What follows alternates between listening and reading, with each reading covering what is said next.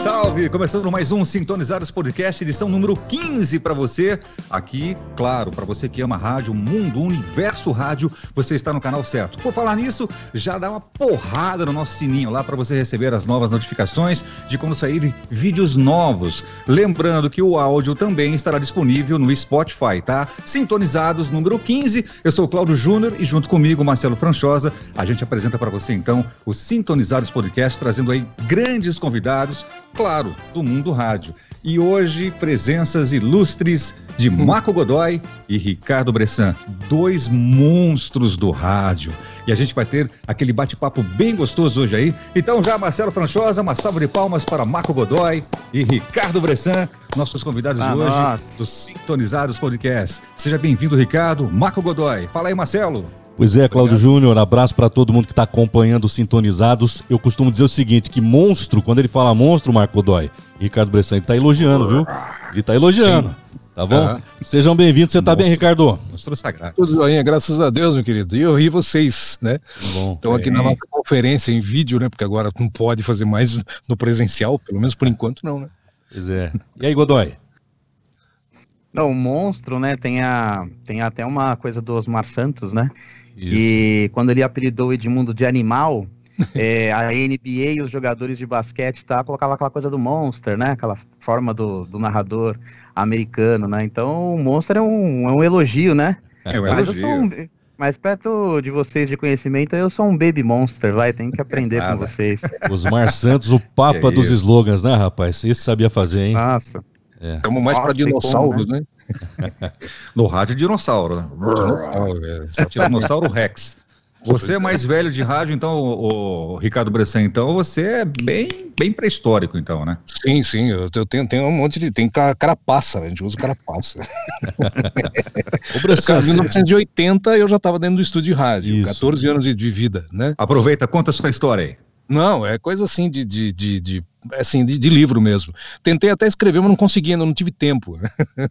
mas 1980, cara, que época boa para fazer rádio, viu? Nossa, pegamos. melhor é uma safra de artistas é, saindo é, já né, fazendo sucesso, era uma coisa muito, muito. Eu fazia a programação do rádio depois de um tempo, claro que eu, depois de uns dois anos, três anos é que eu fui para o microfone. Então eu vou saber como funciona a máquina primeiro, né? Então, é, programação musical, mas antes disso, operador de áudio, fomos lá para sonoplastia, aprender né, a plástica da emissora, como é que faz para montar um cartucho, hein? Cartucho, fita de rolo, a gente cortava na, né, na, na, na, giletinha tal, emendava splice. com splicer. E aí você aí passava para programação musical. Legal, cara. De repente você via naquela programação musical e eu elaborava uma programação em que eu só tinha coisa boa para tocar. De repente, eu estava querendo colocar, né, novamente aquela música para tocar. Demorava dois meses, três meses para repetir a música. Eu, eu conseguia fazer isso. Era incrível. Era uma proeza uma proeza, era sensacional. Eu senti um certo saudosismo aí no Bressan, hein, rapaz. Nossa, nem fala, que saudade, cara. É. Você precisa desbloquear o iPhone. Não, eu ah não quero saber disso, cara. Ah lá, desbloqueia o iPhone, a... deixa por que tá bloqueado. A Siri não vai participar do nosso podcast hoje. Um dia, quem sabe, a gente convida não. ela. Eu não vou falar com ela também, sabe? Porque ela, ela não tá. É, exatamente. Deixa a Siri de fora disso aqui. Mas o Bressan, você tinha quantos anos em 80? 1980? 14. 14 anos você começou no rádio. Pode fazer as contas aí que o dinossauro aqui tá com cinco, vai fazer 55 em janeiro agora. Bacana. 55. O dinossauro aqui vai fazer 55 em fevereiro agora. Olha aí que beleza, tá vendo? E você fala que eu que não envelheço. Ô, cara, brincadeira. O cara tá com carinho de lá, a, a, a, como é que fala? Pele de bebê, cara. Né? Ainda. É baby sauro. Baby sauro. Mas é isso Ô, aí. Que rádio hum. você começou com 14 anos? A antiga, cento, a antiga Notícias FM de Jundiaí, hoje ela é 105 FM, né? Hum. Transmite futebol tal, ela é uma, uma rádio espetacular. E é, um, ela é aquela rádio lá, cara. comecei ali. Ela depois passei para a rádio Dumont, a Santos Dumont, a MFM. Já com moleque, já foi tendo contato também com a M, né? Então eu comecei, na verdade, com 1980, tinha o que, dois ou três anos que o FM já tinha se estabelecido mesmo aqui no Brasil. Então era muito novo, era nova também, a FM e eu, né? Eu comecei meio que junto com a, com a, com a modalidade. Mas a gente era veio do AM, né? Na, na, naquela época. Mas o FM é 105 FM hoje, né? Mas Notícias FM de Jundiaí. E o estúdio tá lá ainda até hoje. Que, que bacana, hein? Beleza. Esse é o grande Ricardo Bressan contando um pouquinho da sua história. Já já tem muito mais histórias para você que está curtindo esse Sintonizados Podcast. Vamos falar com o Marco Godoy. Marco Godoy, conte a sua história para nós. Conte, estamos sedentos de conhecimento. É, eu, foi muito interessante porque assim, sempre fui ouvinte de rádio, mas nunca imaginei trabalhar em rádio. E quando eu comecei, é, eu sou músico, e aí eu tava numa, era adolescente ainda, 16 para 17 anos, sabe? E tava numa loja de instrumento musical, e eu imitava o Zé Luiz, adorava o Zé Luiz, grande Zé Luiz da 89, tive o prazer de conhecer, hoje é amigo. E eu imitava o Zé Luiz, estava dentro da loja imitando e tal. Aí veio um cara e falou assim, ó, você, quanto você cobra para gravar um comercial, né? E como o pessoal na loja era muito brincalhão, eu achei que era uma brincadeira. Aí como se fosse hoje, né? Falei, ah, me paga aí 10 mil reais que eu gravo. Aí o, o cara falou, ó, 10 mil eu não tenho, mas se você quiser gravar o piloto, eu aprova, eu te pago. Eu falei, próprio. É, e aí quando eu fui pro estúdio gravar, que eu vi que realmente era verdade, que eu brinco que eu falei o mapping, né? Porque eu gravei o último, talvez o último spot do mapping. Olha só. Tá e, aí, é, e aí acabou, e aí começou aí. E aí eu me interessei, na época, é, para fazer o curso de locução no Senac. Vendi todas as minhas coisas de, de banda, de, de, guitarra, pedaleira, essas coisas, tá para me bancar durante seis meses, fazer três meses o curso e, e fazer pilotinho, fita piloto tal, e visitar as rádios do interior para arrumar uma primeira oportunidade, né? Então comecei por acaso, digo que o rádio me escolheu, né? Eu sempre fui o ouvinte do rádio, sempre fui apaixonado pelo rádio mas foi o rádio que acabou me, me trazendo para essa, essa experiência maravilhosa, né? Que é essa comunicação que a gente faz todo dia com tantas pessoas, com tantos amigos, impactando aí a vida dessas pessoas, né? É, foi contaminado é assim com o vírus. Ela tá da pinga, né? Você toma a pinga do rádio e depois você não consegue largar, né? É verdade. Você sabe que no meu começo de carreira, é, tive três pessoas importantes. Um foi o Vinícius Savoy que me deu a oportunidade lá na 97 FM. Teve o Silvinho Star também e a terceira pessoa muito importante na minha carreira está aqui hoje, que é o Ricardo Bressan. Eu? Ricardo Bressan, é, nós somos, fomos muitos amigos né, na época da 97, somos até hoje, mas o Ricardo Bressan foi aquele cara que tinha um cuidado de falar assim, ó, quando você entrar no ar, não esqueça, fale o seu nome, prefixo da rádio, a hora, o dia, tudo bonitinho.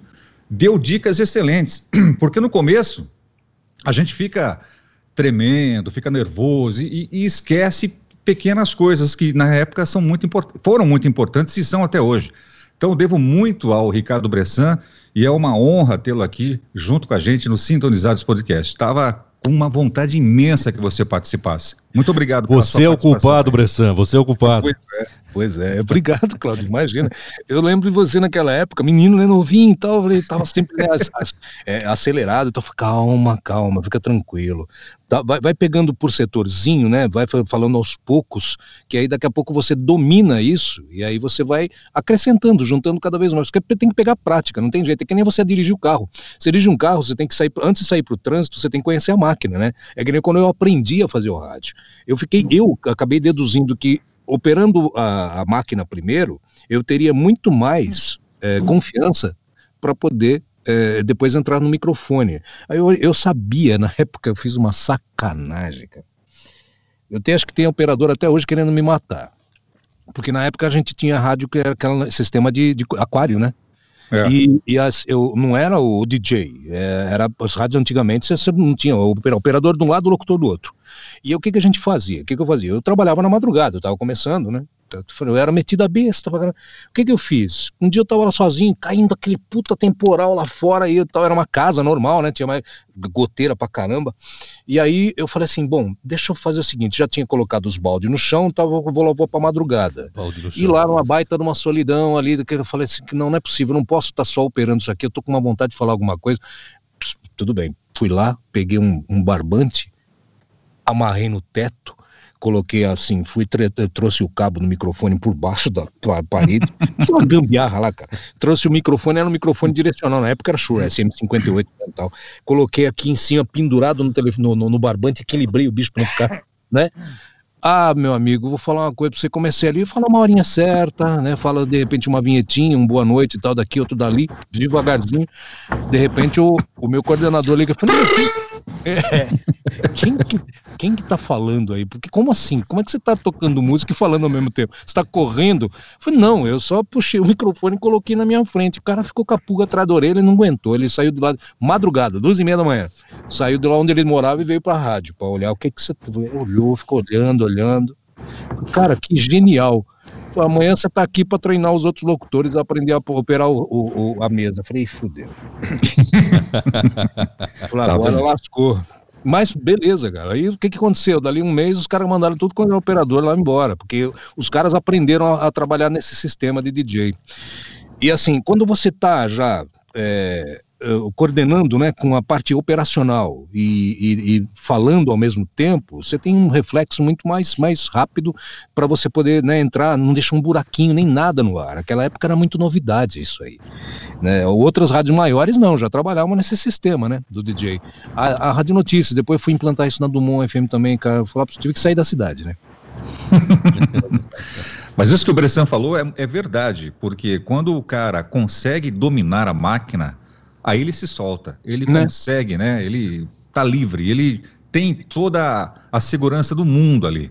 É. E isso é, é, verdade. Quando você está inseguro com o equipamento, você se sente realmente meio preso. Sim. Marco Godoy, fala um pouquinho aí da Rede Massa. Você está coordenando a Rede Massa atualmente? Como é que está a Rede é. Massa? Fala também da Massa FM de São Paulo. Conta aí pra gente. Como está sendo essa experiência para você? É, contribuindo ainda com essa questão da operação, né? O locutor, ele é um, um, a ponta final de uma equipe, dependendo das emissoras, com 50, 60, 30 profissionais, né, entre redatores, produtores, sonoplasta, jornalista. E é, eu digo sempre que é uma operação de avião, né? Se você cometer um erro ali, no, você derruba a rádio, né? Então, é, a operação é, é, é de suma importância para te dar essa segurança, mas também plasticamente para ficar bonito no ar, né? E aí é, é uma maneira também de cada locutor, locutora ter o seu talento ali, demonstrar junto com a plástica como que ele pode desenvolver. Eu sou coordenador de rede na Massa FM. Hoje nós somos 54 emissoras espalhadas no Brasil inteiro. É, nosso planejamento é para o ano que vem ainda uma franca expansão. É, nós adquirimos em setembro do ano passado, né, a, a, uma emissora em São Paulo, né, 92.9 a antiga Rádio Dourado. E a gente vem há um ano desenvolvendo esse trabalho para a Praça São Paulo. E nesse esse um, eu estou um ano e quatro meses na massa, né? Então a gente é, agregou algumas praças muito interessantes, como Vitória, no Espírito Santo, né? Um, é um trabalho que a gente tem com o Grupo Sim no Espírito Santo, vão ser 14 emissoras no Espírito Santo. É, a, o Grupo Massa pertence ao apresentador Ratinho, né? Carlos Massa. É o braço de entretenimento do grupo. É, tem os nossos diretores, né? O diretor artístico, que é o Márcio Linhares, o diretor-geral de rádios, que é o Luiz Benite. Eles que me fizeram um convite. Na época, o Ronaldo Rezende, que como você falou de ser, ser grato, né? É, sou muito grato aos três também, porque o primeiro emprego que eu tive em rádio foi como produtor, não foi nem como locutor. Foi na American Sat. E o Benite, na época, era coordenador da. E 20 anos depois, 21 anos depois, a gente voltou a trabalhar junto e foi ele que me levou para a massa, né? Então a, a Massa é uma rádio muito atuante, né, na parte de promoção, né, na parte de shows, eventos, mesmo com a questão da pandemia, a gente, a gente tem um braço dentro da empresa chamado Massafan, que é uma, uma empresa de entretenimento linkada. Então, assim, o modelo de negócio da Massa é muito interessante, porque ele se difere é, do trabalho com as outras emissoras, não que seja eu não estou aqui para falar se é melhor ou pior, mas a gente diz que é, ele, ele, é diferente, porque a gente é muito atuante com praça a praça, né? A minha função dentro da, da massa, é, junto com, com a equipe, com o Thiago Noronha, Camila, Humberto, é, o Vitor da promoção, nós cuidamos realmente dos afiliados, né? Então a gente tem reuniões diárias com, com os afiliados, escuta, parte de promoção, capacitação. A massa criou um, vai ser lançado ano que vem um negócio muito interessante para o afiliado, para o radiodifusor, que é um sistema chamado Massa Multiplica, que é um, onde a gente vai poder fazer cursos de capacitação para locutores, produtores, é, pessoal das mídias sociais. Então, assim, muito feliz com esse trabalho da Massa. Né, em um ano de massa, a gente já lançou 27 novas emissoras, né? O Adriano, citar ele também, que é o nosso diretor de expansão, nosso gerente que cuida de toda a expansão. Então, é, é feliz com esse resultado da massa, ela realmente. A gente Que legal. Marcelo Franchosa. Muito bem. É, eu queria perguntar pro, pro Ricardo Bressan o seguinte: eu vi na sua bio aí que você ficou 22 anos fora do rádio. Né? Você Exatamente. teve um hiato aí, dois, duas décadas, mais duas até. Décadas. Qual que foi o motivo? Né? Você foi para outro ramo? Como é que foi? o que, que aconteceu? Sim, desde, desde que, desde que eu, eu, eu iniciei no rádio, é, eu sempre vislumbrei é, como o Godoy estava falando, né, com respeito à massa, a massa, eu estava vendo agora a história dele, interessante, bacana, né? Ver uma empresa dessa incrível, né, grande e se expandindo, e não é, não, foi, é, não é, é, é rápido, foi rápido isso aí. E ela está abrangendo, pô, ela pega os, o, o Brasil inteiro, né? Isso é versatilidade, né? Isso é uma coisa de você atender todos os gostos, todo tipo de público, de, de uma forma, inclusive, muito, muito é, efetiva né? e profissional. E o que, que eu tinha vontade de fazer? Dentro do rádio, eu não queria me limitar só a falar no microfone e cumprir um horário, ir embora para casa e esperar o outro dia chegar para poder ir para o estúdio novamente. Isso nunca me apeteceu muito, não, viu, Claudinho? É, eu sei. É, eu sempre queria mais alguma coisa. O que, que eu fazia, cara? Eu tinha uma facilidade, como eu também sou ator, né? Eu tenho meu DRT e tal, então eu falo, vou fazer jus, vou fazer uso dele. E aí eu, eu, eu tava já me inserindo dentro da, da, da área de é, é, locução publicitária, né? No mercado publicitário. Então ele exige um pouquinho, inclusive, da gente né, dentro do conhecimento, a partir de, de, de interpretação de texto. Eu sempre gostei muito disso. E quando eu comecei né, nessa, nessa, nesse, no mercado publicitário, já era um mercado, na época tinha muito trabalho e tinha pouca voz. A gente desenvolvia um trabalho bem bacana não tinha internet e não tinha também essa coisa da. Como não tem internet, a gente tinha que se locomover aos estúdios, né? Então a gente procurava ia, conhecer as produtoras, ia até as produtoras. Eu viajei muito, eu corri muito. É, ir para São Paulo, eu, eu, trabalhei em grandes, como também trabalhei em grandes emissoras de rádio lá. É, inclusive o Godoy estava falando sobre uma, uma que a Massa adquiriu, que eu também trabalhei quando ainda é, Eldorado FM. Musical FM de São Paulo, quando ainda era MPB, né? Antes de se transformar num outro estilo de rádio. E aí Eldorado FM. Cara, que, que, duas emissoras incríveis que me, me, me, assim, me enriqueceram muito em bagagem e conhecimento. E as produtoras de áudio me recebiam também para poder desempenhar esse trabalho de, de locutor, do mercado publicitário. Era uma outra, é um outro fatia de mercado. Fui ampliando com a narração de documentários. Como eu também tenho aquele viés jornalístico, né, dentro do rádio, então eu tinha uma facilidade muito grande também de adquirir trabalhos da, na área jornalística, que na época o, o, era, era, era dentro do, do, da modalidade, o, a narração do documentário. O narrador, ele falava o documentário inteiro. Ele era de ponta a ponta, só o cara. Depois, com o tempo, a coisa começou a meio que mudar. Essa história é interessante, porque ela foi cair na casa, nas casas de dublagem. Isso também me levou para a dublagem, porque como eu já era ator e tinha DRT, me permitiu entrar na dublagem como né, um, um outro, um, outra função. Então, locutor, narrador, locutor mercado publicitário, depois eu fui para dublagem. 2000 eu já estava dublando, eu fiz um curso na Alamo, quando ainda existia Alamo, né? E lá eu já comecei também a trabalhar, mas já estava narrando documentário, National Geographic eu comecei, depois eu passei para o grupo, net, o, o Networks da do Discovery. E tô com o Discovery até hoje. Até hoje você Como faz voz, isso. Voz padrão do, do, canal, do canal é, Animal Planet. Frasco, não. É. O Animal Planet está comigo, eu tô com acho que uns oito anos já com o Animal Planet, seis, seis, oito anos, né, como voz padrão do canal, e dublagem e narração de documentários para o Networks, todos os canais do Discovery, até, até hoje. Né? E como, como você disse, Bressan, você viajou muito tal. Agora Sim. a gente vive uma pandemia de coronavírus. E hum. como é que está sendo esse trabalho aí? Agora você está fazendo tudo aí da sua casa, como é que está funcionando? Sempre fiz, Claudinho, sempre fiz.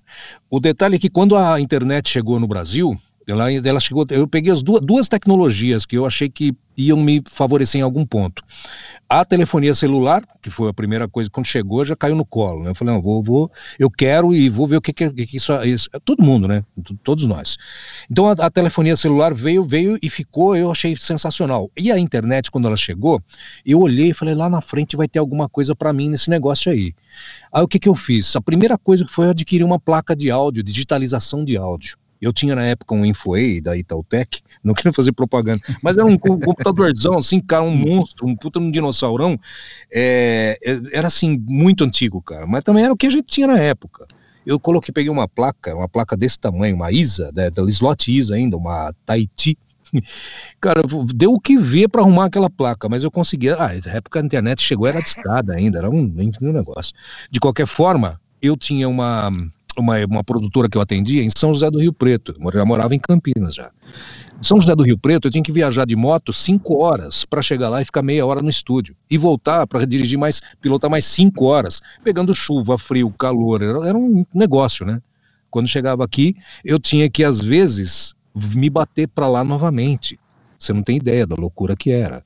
Né? Então, como você, eu era garoto propaganda lá dos colchões American Flex na época, então tinha que ir para lá, não tinha jeito. Era vídeo e áudio. Meu amigo, vou falar uma coisa, depois que veio a internet, eu peguei já, e já montei esse setup aqui. Claro que com o tempo a gente vai é, uh, aprimorando, né? aprimorando, né? Vieram outros, outros equipamentos, os equipamentos ficaram menores, ficaram mais acessíveis, a cabine de locução, que é onde eu estou aqui agora, essa aqui eu já tinha projetado ela há anos e anos e anos, do que era a escola das produtoras de áudio que eu frequentava na época que a gente fazia o mercado publicitário. Mas então, a dublagem, você consegue fazer a dublagem daí? Tudo? Sim, sim, sim. Já está configurado. Meu estúdio hoje está, está configurado para qualquer tipo de trabalho. Isso que eu estou fazendo com você agora, né? Está dentro de, de, dessa modalidade, né? Que eu atendo tá, tá dentro do. Eu gravo cursos, meus cursos de, de locução, com, palestras, é, lives, está tudo aqui com, com, com, como a gente está fazendo hoje. Esse estúdio aqui tá, já está configurado para fazer dublagem, narração, locução comercial e também eu tenho uma web rádio aqui, né, já assim, meio que só para brincadeira, para a gente poder não, perder o jeitinho, né, de fazer a, o esquema, né. É que é. daqui eu faço tudo e pro, vai para o mundo todo a qualquer momento, 24 horas por dia, já desde que a internet chegou, então eu já estava visualizando isso aí. Né? Então eu já preparei o setupzinho aqui, já está configurado para tudo isso que você precisar. Esse é o dinossauro Ricardo Bressan, no Sintonizados Podcast. Marcelo Franchosa. Eu queria falar com o Godoy o seguinte: a, a, a Rede Massa entrou em São Paulo faz um ano e meio, você falou, Godoy, é isso? É. Ela estreou em setembro, dia 25 de setembro, dia do rádio, né? É. É, então, setembro, outubro, novembro, nós estamos gravando hoje dia. Pode falar o dia? 24, é, 24 de novembro, tranquilo. 20, 24 do 11, né? É, então. um pouco menos. É, é. Um aninho e pouco. É, é que São Paulo, o mercado rádio em São Paulo é um mercado competitivo, na FM principalmente. A Rede Massa, ela tem. A cabeça de rede é São Paulo ou é, é Curitiba? Hã? É, a, a, a, massa ela tem um grande diferencial também. Ah. É, a gente vai devagarzinho apresentando isso para o mercado. A gente gosta muito de tecnologia também, viu, Ricardo? Eu sou um desses. Uhum. O Cláudio sabe disso. Eu sou, eu sou Professor desde Pardal. sempre um apaixonado por coisas novas e diferentes e desafios. A, a massa, a cabeça de rede, é, em momentos é em São Paulo e em outros momentos é em Curitiba. Ah, entendi. Então a, a, a gente tem uma realmente um, uma multigeração, mas essa multigeração não é de porta com porta ou estúdio de, de lado para lado. É, a, gente, a gente faz isso hoje de estados diferentes. Então a gente criou uma tecnologia que o próprio afiliado, por exemplo, a gente tem afiliado é, em Santa Catarina, por exemplo, em Blumenau. Então, nada impede que, por exemplo, a gente faça um programa especial hoje, direto de Blumenau, com um afiliado de Blumenau para a rede toda. As demais emissoras. Então, é, é. é, uma das coisas diferentes que a gente tem como planejamento dentro do, do, do projeto da massa, né? Eu ia perguntar. Paulo, você falou. Ah. Oi, pode, não, pode concluir, pode concluir, faz favor. É, é, é, justamente essa questão de São Paulo, né? É um ano atípico para todos, né? Porque, por exemplo, a gente não tem uma presença de publicidade, de campanha na rua, nem carro na rua a gente está tendo hoje para fazer as blitz, está tudo em, em, em relação a, a, nem ouvinte para receber prêmio, a gente não deixou de dar prêmio em São Paulo, né?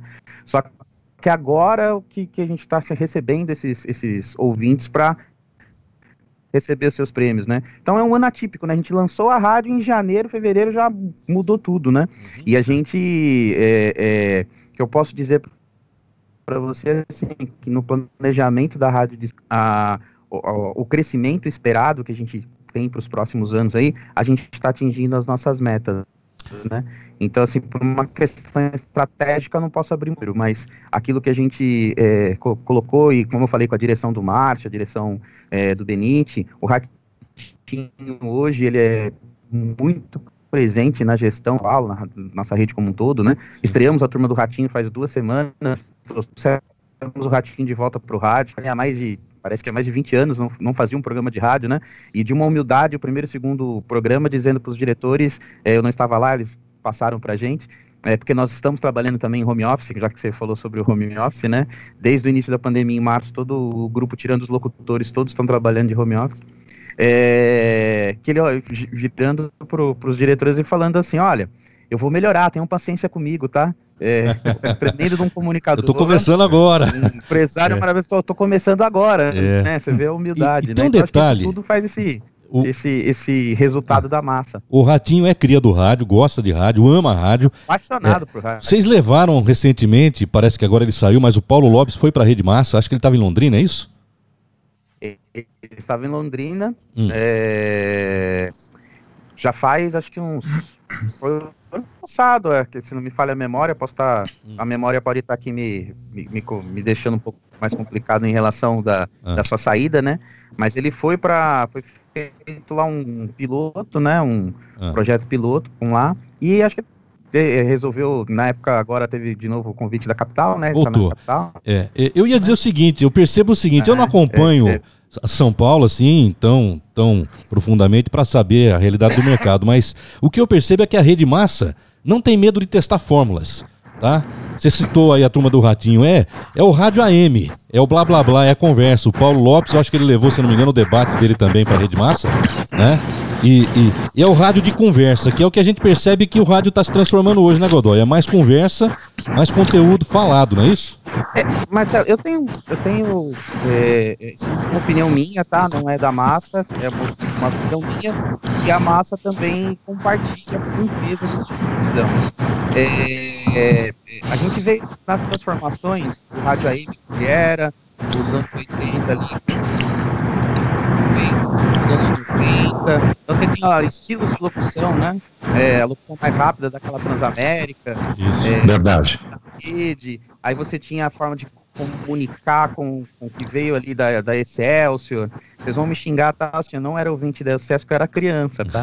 Mas, a, máquina do som. A máquina é. do som, né? Então, eu, o que eu entendo, assim, o rádio, ele vai evoluindo conforme as pessoas, a humanidade, a comunicação vai evoluindo. Sim. O que a gente está fazendo aqui para mim é fazer rádio. Nós estamos conversando, falando sobre o veículo numa plataforma diferente, que é o podcasting, que é o, o YouTube. Mas a gente não está deixando de fazer rádio, né?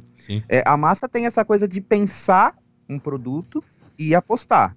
É coisa que eu acho que isso falta para o meio rádio. Uhum. É, valorizar no, novas pessoas, novas ideias, ficou o, o rádio de, do, de 90 a 2000, é, principalmente a primeira década do 2000 virou muito mais um negócio, né?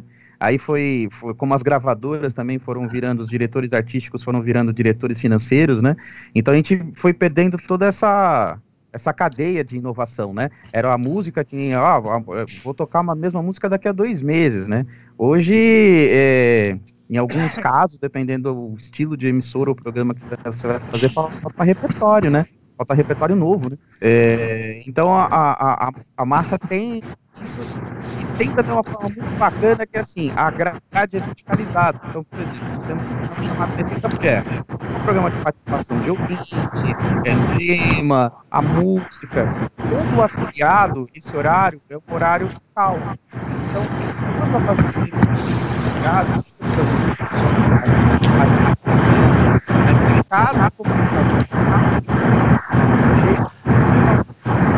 caso, deixa, eu, deixa eu pedir a palavra aqui só. Claudião, vamos lá. Preste atenção. Pois não. O seu microfone, eu acho que ele tá com ganho automático aí, tá, tá entrando. Pode abaixar um pouquinho ele, se for o caso aí. Tô falando do Cláudio Júnior, né? Porque, ah, o meu? Isso, pode ah. ver que tá dando ganho aí. Eu acho que o pessoal deve estar tá percebendo que tá atrapalhando ah. um pouquinho, mas enfim, é o rádio ao vivo, né? Aquilo que o Marco falava, a gente tá é fazendo rádio, rádio aqui. Vivo, é. É o é aquela nuvem que passa, passou a nuvem, fez um barulhinho e já foi, né? É. Mas então, assim, é, é, é, a massa ela tem essa, essa característica, porque todos que estão no time da massa são radialistas, são apaixonados pelo que fazem, sabe? A gente vibra com o sucesso de, de um de um afiliado de uma praça, como a gente vive por hoje com o sucesso é, Ratinho, né? É, por exemplo, duas pessoas que fazem a turma do Ratinho, dois profissionais, é, o Murilo, por exemplo, ele é do SBT, ele é produtor do programa do Ratinho, ele nunca tinha feito rádio. E ele tem um. E você ouve ele, parece que ele faz 50 anos. É a linguagem, tá né? Rádio. Por quê? Porque ele é um comunicador de linguagem. Então, eu entendo assim, é, é, como é, produtor e produtor, eu sempre falo assim: ah, tem um programa de horóscopo. Ninguém inventou um signo novo, vai ser sempre leão, virgem, touro. Agora, a maneira com que a pessoa apresenta, o sorriso que ela dá, é, a forma que ela cria para conversar com o seu ouvinte, isso que faz a diferença, né? Sim. Infelizmente, eu acho que isso o rádio foi perdendo nos últimos anos, né? Ele, ele é, quando a gente fazia o curso de locução no Senac, era uma luta para você entrar, né? Você fazia um teste para entrar, né? Como se fosse um vestibular, né? É, então você já tinha ali. É, é, é meu primeiro. Quando eu fiz, como eu falei, eu fui fazer o curso, eu tive um curso de treinamento com o Roberto Reis. É, um abraço para o Roberto, se ele estiver vendo. Grande fera. É, que na época a gente fez uma turminha lá para passar no curso, os outros dois eram em três, né? A gente lia uma notícia e um comercial, né? É, os outros, um deles ficou tão nervoso que ele pegou na perna dos dois e apertou, que sendo que os três gaguejaram muito. e, assim, tanto a Foto quanto o Roberto viu naquele grupinho que tinha lá de estudo possibilidade de alguém ali ser radialista, ser locutor e tal. E é, é como o, o, Ricardo te ajudou aí, né? A gente também tem essas pessoas, esses anjos que vão ajudando a gente, né, a encontrar esse, é, as possibilidades. Né? Exatamente. Né? O rádio, eu, eu, sinto falta disso, sabe? De é, independente praça, cidade ou estado, é, de, de, criar, de, de, fazer coisas diferentes, de você tem hoje as plataformas para te ajudar, né? É, é, eu entrei é, fazendo Gillette Press, que era pegar o jornal, recortar o jornal e depois escrever numa máquina de, é, para depois imprimir numa matricial, não era nem. eu trabalhei com o Randall Juliano na American Sat, saudoso Randall Juliano. E, e, ele nunca elogiava o que eu fazia. Eu falei, pô, será que eu tô fazendo certo? É porque ele não fala nada, né? Aí eu nunca esqueço. Ele falou assim: é, Godoy, se eu não estou falando nada e não estou reclamando, considere isso a maior lisonja da sua vida. Que o português era. Né? Mas é tão é, gostoso um é, parabéns, assim, né, rapaz? É isso que, é, acho que isso que falta no rádio, sabe? galerinha nova que tá chegando aí e a gente que também tá trabalhando, acho que a gente podia sacudir um pouquinho mais é aí, verdade. fazer umas coisas diferentes. Aliás, é eu queria até endossar, vocês me permitem, né, fazer assim um, um complemento muito mais nisso que, que o Godoy falou, é, que eu deixei de fazer o rádio durante 22 anos, justamente por causa disso, por, por, justamente por esse motivo. Eu não conseguia mais encontrar um, algum incentivo, algo que me levasse além dentro do rádio, porque estava aquela mesmice, é todo dia a mesma coisa, o locutor vem anunciar a música, desanuncia, ele fala, aí a música toca daqui duas horas, vai tocar a mesma música por causa do jabá colê com as, as gravadoras, e não sai disso. Como a massa, né, o grupo massa e algumas emissoras de, de alguns grupos aqui no Brasil, é, fizeram diferente, mas é uma ou outra só. E a maioria caiu na mesmice e ficou aqui daquele jeito. A única coisa que mudou, e eu estava comentando com o Claudinho Júnior antes, foi justamente o que? A tecnologia que veio do analógico para o digital. Só isso mudou. Porque a do, do, as cabeças pensantes continuaram as mesmas. O rádio continuou a mesma coisa. É, ficou uma coisa maçante, aquela coisa, sabe, é, não analogia nem a massa, mas ficou uma coisa realmente sabe, contínua, é, monótona, e não, eu falei, aquilo lá des, desmotivou. Eu falei, não tenho, não tenho mais lugar, cara, na boa, eu tô velho e tudo mais, mas sempre tive essa cabeça, essa vontade de inovar, de fazer alguma coisa diferente, e dentro do próprio rádio me, me toliam, você entendeu? De, de fazer assim, de criar, de fazer alguma coisa legal, diferente, diferenciada das outras emissoras. Para quê? Para a gente conseguir um ibope diferente, para a gente conseguir não, não, não, não, não é, faturamento nem nada disso, para mudar mesmo aquela coisa, natureza do rádio, que vem evoluindo cada vez mais e deu nisso que, que deu, por exemplo, com o Grupo Aço. Eu ia até fazer uma pergunta para o Godoy: como é que vocês conseguem abranger um país enorme como esse, Godoy? No, na programação musical, por exemplo. É um grupo, mas ao mesmo tempo vocês delegam, de, deixam cada uma operar é, de acordo com, a, é, com as suas. É, a, regionalismo, a né? É, a, a, programação musical ela é igual para todas as rádios. Hum. acho que é só acho que é um diferencial da massa também. É, não importa se a rádio é de Santa Catarina, se ela é de Minas Gerais, se ela é de São Paulo, ou se ela é de Rondônia, né? Hum. Hoje a massa, ela, ela, a gente tem uma penetração de estados, a gente hoje ocupa 80% do a gente já ocupa o 80% do estado de São Paulo, Tônia é 100%, é, Espírito Santo vai ser 100%, é, e a gente tem uma estruturação por, por esse vou chamar de colegiado esse grupo, né? É, os nomes que eu citei, o Márcio, o Benite, nós temos os programadores, Boquinha, o Wilson, é, os coordenadores de cada, cada pasta, né? a gente tem uma maneira de coordenação que todos nós conversamos muitos, né? E a gente trabalha baseado no sucesso, né? É, a gente hoje, por exemplo, está fazendo um resgate de músicas antigas. É, a gente criou um quadro chamado Sucesso Massa, que é onde a gente, é, é por exemplo, o, o, o, nosso perfil é popular e a gente toca o sucesso. Hoje o maior sucesso é a música sertaneja. Por opção, a gente não toca samba, não toca funk, não toca outros estilos de música. Não que sejam é, ruins, é questão de estratégia.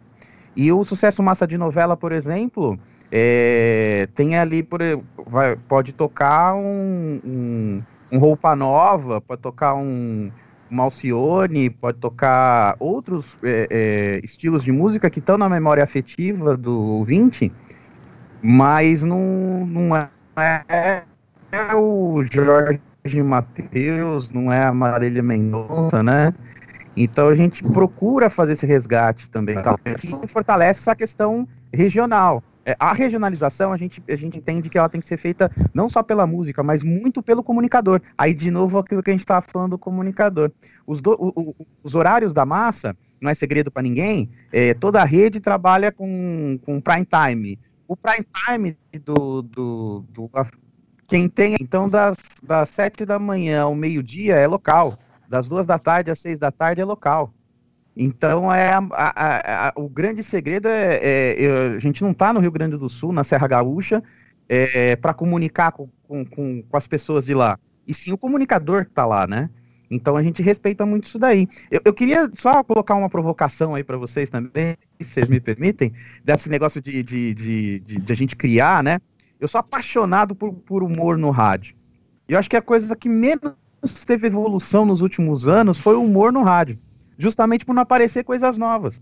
Né? É, é, é, a gente tem muito imitador, né? É, conheço vários muito bons, mas desde aquela época lá do show de rádio, a Jovem Pan e a Transamérica naquela briga enorme que tinha de criação, né? Um criava um negócio, o outro criava, né? É, é, engraçado. É, isso, isso, no meu entendimento, talvez eu possa estar errado, mas acho que isso foi sumindo. A própria turma da Maré Mansa, rádio, né, a turma da Maré Mansa Nossa, da, Rede, adorava, da Rádio Globo. A, adorava. Eu era fã, cara. Adorava. É? A massa vai ter um. A gente, a gente tá. No, a gente, o ano que vem a gente vem com uma novidade nessa área de humor também, porque a gente está estudando isso. Porque é, é, eu amava o Burroso. É boa. Apresentei para minha filha esses dias o Burroso. Eu falei, você conhece o Burroso? Nossa, Apresentei para ela. Tem no YouTube. Eu, eu estudava à noite. É. fazia sétima, oitava série, estudava à noite, trabalhava durante o dia, estudava à noite. O pessoal do, do colégio ia embora, voltando no ônibus ou caminhando, tá ouvindo a Rádio Globo. AM para ouvir a turma da Maré Moça para falar o que, que era o burroso no dia seguinte. né? É, e a é, gente. Para quem não conhece, é. essa é aquela hora que o sujeito dá uma pausa no vídeo aqui dos sintonizados e procura lá, né? Turma da Maré Moça. É, é. Mas para quem não conhece. É, é... Aí a gente foi lá atrás, PRK30, com, Isso. com a turma da Maré Mansa, ou até, sei lá, com, com pânico, vai, vamos colocar assim. É, uma coisa mais recente, mas também está muitos anos no ar, né? Mas a gente, é, quadros de humor, o Felipe Xavier, é, Zezinho Gasolina, é, Café com Bobagem, a gente vai falar aqui cinco, seis nomes, não vai ter um sete, um oitavo, né? Eu acho uma pena.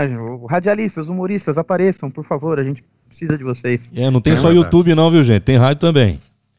Pois é. É, é isso aí. Fato ou fake, Godoy e Ricardo Bressan? Cada rádio ou toda rádio tem um mala, tem um cara chato. É pra gente levantar a plaquinha. Pode falar, falar nome, viu? É. Pode falar nome. Tem, tem aquele que aqui para nós a gente chama de tabacou. É aquele que quer puxar o tapete é do outro. Fato ou fake? Ah, é fato. Fato. É, é fato. Sempre queria, queria aparecer mais, não, não, Godoy? Não tem que ser 100%. Mostrar serviço, de repente, falar, não, eu sou melhor que o cara lá, oh, por que não eu? Entendeu?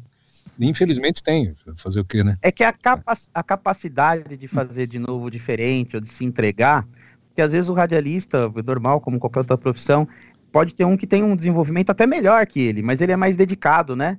Ele, ele consegue entregar mais. E aquele que às vezes é mais capacitado, começa a ver aquele que na cabeça dele não tem condição de puxar o tapete, e ele tentar de outras formas puxar esse tapete, né? É, é verdade. É mas existe. Tem muito. Deixa eu perguntar uma coisa para o Ricardo Bressan. Deixa eu, deixa eu puxar na minha memória de dinossauro. Hum. Deixa eu ver se, se foi com você. Você me confirma isso. Ah. Havia um, uma bela noite em Campinas, onde um, um artista internacional iria se apresentar numa casa em ah, Campinas. É, foi com você. Foi. E no qual, de repente, o tal artista bate na porta da rádio. Conta isso aí. Era o ah, Billy Paul. Foi. Foi esse cara aí. É. Segunda vez que o cara veio pro Brasil, ele tava fazendo um show numa, numa casa, né, noturno aqui, e eu tava fazendo na época o Campinas by Night, na, na Educadora. Eu, como eu adorava aquele programa, né? Então, eu também. Era sensacional, né? Fazia de tudo, era muito bom. E ali, tipo, meia-noite eu tinha entrado já com o Midnight Love, né? Saí do Campinas by Night, Midnight Love as duas últimas horas. O cara tinha acabado de fazer o show e, de repente, ele entrou na van ele me contou essa história depois, inclusive no ar, né? É, ele, ele, ele entrou no, no, na van depois que ele terminou o show, saiu pela, pela, pelos fundos e tal. Quando ele entrou, os seguranças já colocaram dentro do carro, ele era o cara estava sintonizado na educadora, na rádio. E eu estava tocando Me and Mrs. Jones, naquela, bem naquele momento. Tinha que ser, né?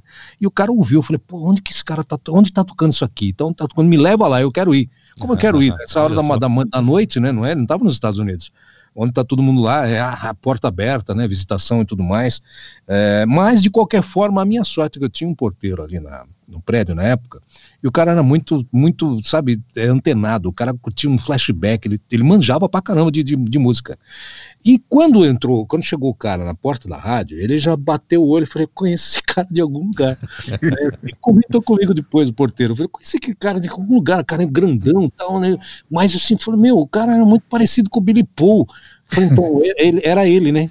Era o cara. O cara quando ele realmente ele viu que o cara tá falando inglês, né? Tocou ele, eu falei, nossa, não acredito. Aí ele se ligou que tava tendo show do cara, já abriu a porta, mandou o cara, vai, sobe, pode subir, sobe, sobe. Cara, quando eu tô lá, na, na boa, dentro do, do no, no, horário, fazendo lá, acho que desanunciando, fazendo alguma, um testemunhal, não lembro o que, que eu tava fazendo, eu sei que eu tava distraído ali, de repente eu vejo na, na, na porta de entrada que um camarada desse tamanho assim, olhando para mim, e sorrindo, né? Aquele sorriso. Engraçado, conheço você de algum lugar, mas tudo bem. E continuei fazendo assim, falei, tem alguma coisa errada aqui. Eu tô com um cara do lado aqui, eu tô tocando ele falei, não, pô, não, aí eu falei, pô, Billy Paul aqui dentro. tô nada. Billy Paul, velho. Falei, senta, senta aqui, vamos conversar. Mas essa, essa oportunidade não dá para perder. Fizemos, acho que uma, o restante do programa, dali até as duas horas, eu falei, eu vou tirar o telefone do gancho tal, então tem que deixar, né, o pessoal fazer pergunta e tudo mais. Na época era telefone, linha telefônica normal.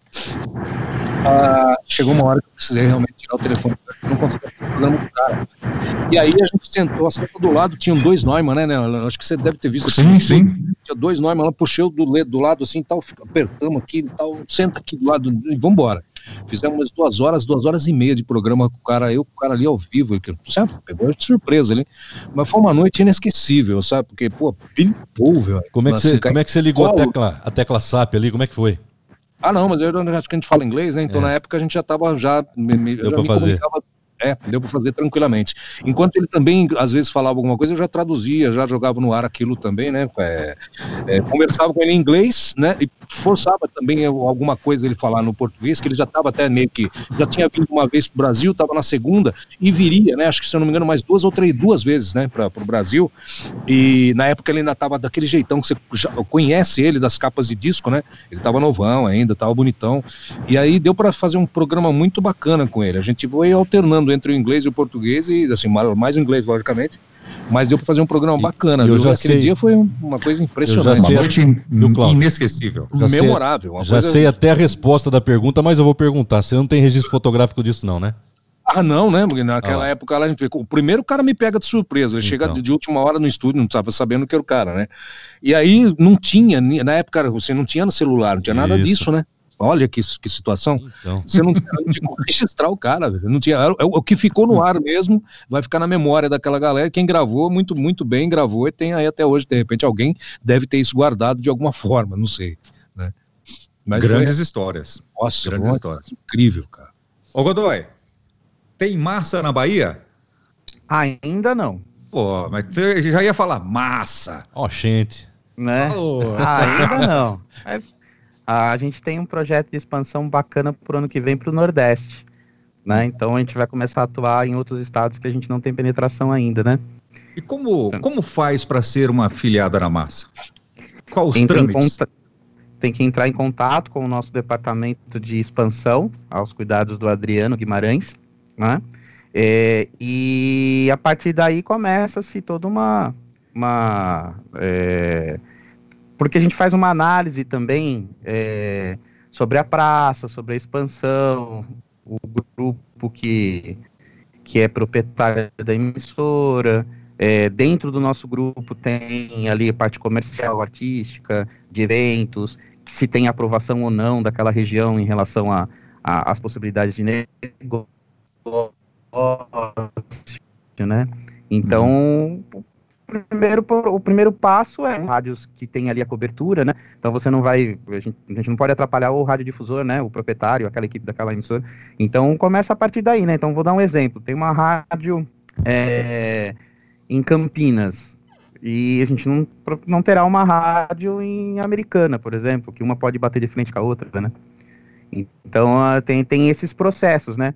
Mas é entrar em contato, no próprio site da massa tem ali o, um telefone de contato, entrar em contato com o Adriano Guimarães. Mas não é o que acontece com, com Band e com Nativa aqui na região. Tem Nativa em Mogi, tem em Campinas, tem em todo lado, tem todo lado. Então, não há essa preocupação, né, Godoy? Então, né? Agora ele tá de provocador, né, Ricardo? Você é. viu, né? Agora ele tá fazendo esquema polêmico, né? Não vai fugir, hein? Estamos no, no, meio. É. Estamos no meio da tena agora, né? Faz o DNA aí. São modalidades de. Não posso falar das co-irmãs, né? Isso. Nativa, Band, Mix. Mas é que nem Jovem Pan, né? é empesteado é... na região né? Então, assim, a gente não. Cada, cada. Acho que cada grupo de comunicação tem ali um, um viés, tem um modelo de negócio, né? Então, é, é, eu acho que isso acaba prejudicando o meio. De novo, a gente falando do meio rádio. Muitas vezes você pensando numa rádio em rede, eu acho que um dos grandes segredos da massa é assim, é, nós somos uma rede, seguimos todo um, toda uma plataforma de rede, óbvio, marca, programação e tudo mais. Existe um departamento que é o que eu cuido, super mega atuante com o afiliado. É, mas, por exemplo, nós fazemos todas as artes de todas as rádios em questão de mídia social, digital, todos os, os, os o, o, suporte de é, marketing, tem um departamento de marketing voltado só para a rede. É, é, nós temos a voz padrão, então todas as chamadas, tudo seguem todas a mesma voz padrão. Então a gente cuida do negócio, né? É, acho que esse é, também faz parte aí de, é, desse modelo de negócio, né? Não sei se a PAN faz assim, não sei se... Eu trabalhei na PAN, na Mix e na Transamérica. Na minha passagem por essas três emissoras, eu sei que elas não têm esse tipo de filosofia, né? Uhum. É, um afiliado, né? Então, a, a, a, esse modelo de negócio que as outras acabam desenvolvendo, é, o, o, o Ricardo, que conhece bem aí o mercado é americano, né? É, pelo que a gente tem conversado aí, já deu para sacar, você vê que assim, é, o mercado americano de radiodifusão, é, tanto rádio como televisão, ele é enorme. Mas assim, ele é absurdo, ele é enorme. É uma indústria mesmo, né? É, e quantos empregos, oportunidades geram com emissoras tidas como rede. E geram ali, porque muitas vezes quando você está ali sendo um afiliado, a primeira coisa que vem na cabeça é corte, né? É, é, é, é, não. se você tiver um modelo de negócio que não privilegie isso, né? Que fortaleça isso na sua região, por exemplo, te dá um departamento de marketing, te dá uma direção artística, te dá uma possibilidade de eventos e promoções. A gente tem todo mês promoções fortes em rede. Por exemplo, agora na, na nossa promoção até dia 11 de dezembro, a gente está sorteando três salários mínimos. Peraí que eu não entendi, tá sorteando o quê? Né? Então, e assim, salário, promoção de dinheiro. Então, é, a gente está falando 13 terceiro da massa, né? Então, gente, oh. é uma promoção que a gente está no ar, que é uma promoção em rede. Então, por exemplo, a gente é, é, tem isso distribuído através, a gente tem um, a, a gente tem um sistema de, de, de ouvintes e de cadastro e tal, e que a gente trabalha ali com forma de sorteio mesmo, tudo. Então, assim, é, é que eu falei para você, cada, eu, eu não posso falar do, do negócio do, do, do outro, né? Porque eu não tô lá dentro. Eu posso falar do negócio que eu participo, né? Não, e, perfeito. e a gente pensa essa forma diferente, né? Perfeito. Ô Godoy, você sabe que um, das, um dos pontos mais importantes de rádio nos dias atuais é o conteúdo. E eu sei que você tem uma produtora, antigamente era Double D, agora acho que é 2G. Conta pra gente aí como é que é produzir conteúdo para a rádio nos dias de hoje. Qual é a grande dificuldade? Se é que existe. É, é... Ah, ela existe. Aí, de novo, naquele esquema que a gente falou da, da criação, né? Do suporte. Às vezes você. Eu queria só fazer um preâmbulo que é assim.